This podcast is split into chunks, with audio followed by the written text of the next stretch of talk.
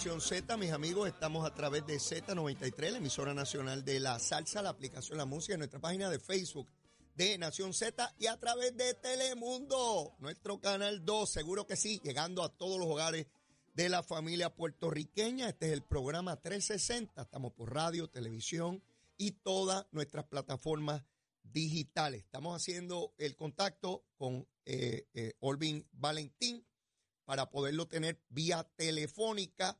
Eh, tan pronto lo tengas, Nicole, me deja saber para, para ir con él de inmediato.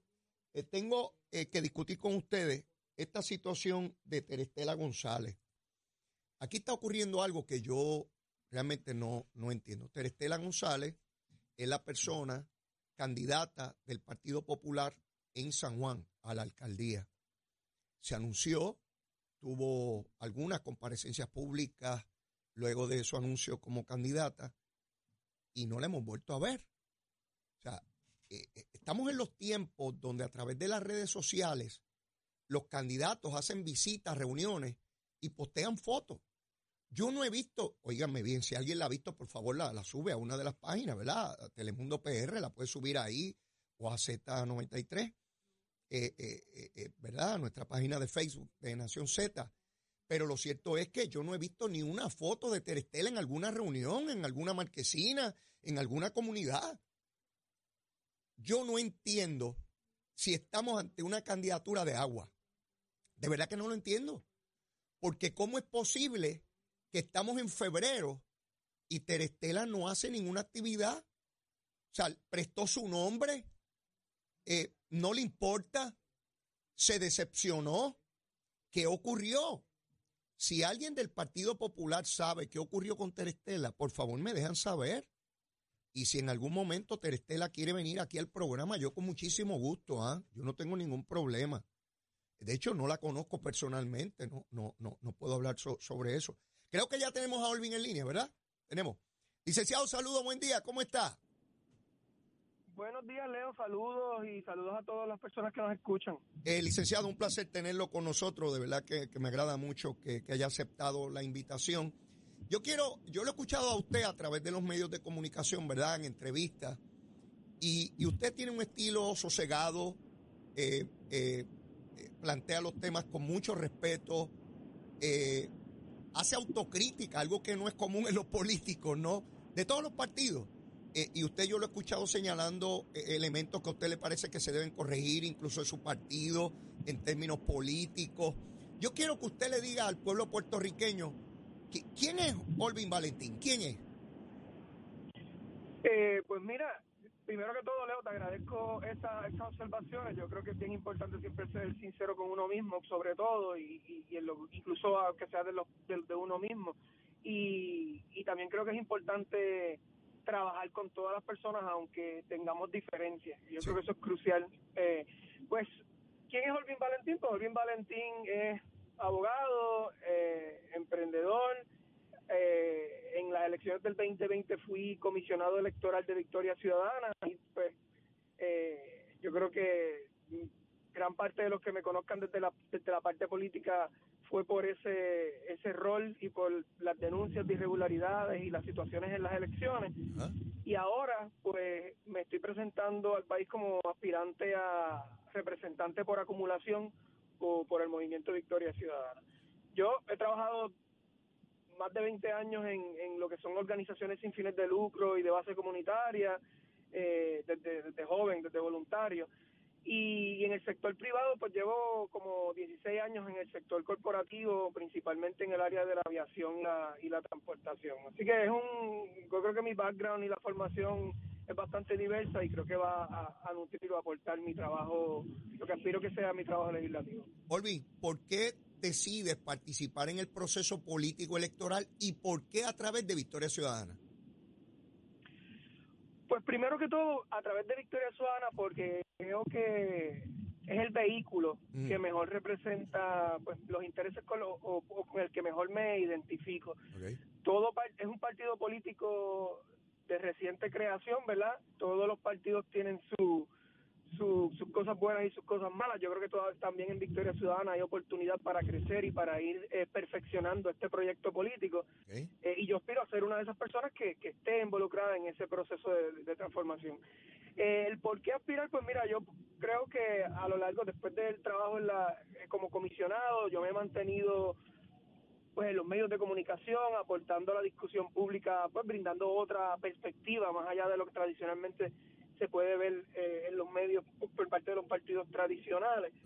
Eh, y adicional a eso, pues también porque siento que lo que propongo no lo he visto muy representado en, en la legislatura, particularmente en Victoria Ciudadana, me, me gustaría aportar esa diversidad de opiniones y romper un poco esos esquemas o esos estándares que la gente tiene de lo que debe ser o lo que es Victoria Ciudadana. Por ejemplo, en mi caso, eh, de mis temas principales que yo quiero trabajar, tiene que ver con el desarrollo económico sostenible, o sea, que podamos ampliar oportunidades para nuestros emprendedores, para las pequeñas y medianas empresas, pero a la vez que se garantice una buena calidad de vida para los trabajadores. Eh, creo en empoderar a las organizaciones sin fines de lucro, al tercer sector, para aumentar el impacto social y comunitario.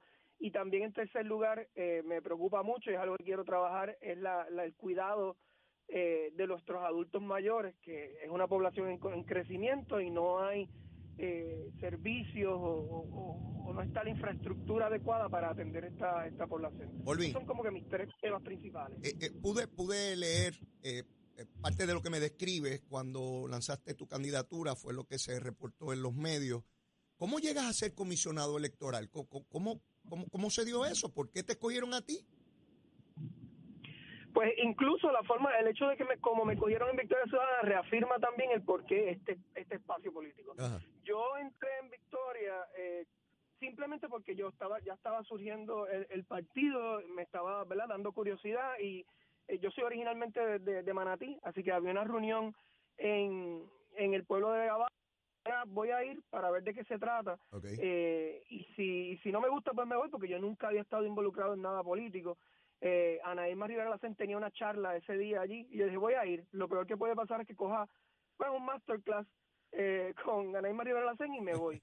Pero la realidad fue que después que se acabó, me quedé. Eh, había muchos candidatos que necesitaban pues las notificaciones de intención y mm. notarizarlas. Yo me hice disponible porque soy notario también. Y de ahí me quedé colaborando. Surgió una, una posición de, de ayudante ejecutivo del comisionado y me lo ofrecieron y en un par de meses, ya como principios de año del 2020, y en el, el junio, mayo del 2020, del 2020 el comisionado anunció su intención de, pues, de renunciar y empieza un proceso de convocatoria y entrevista.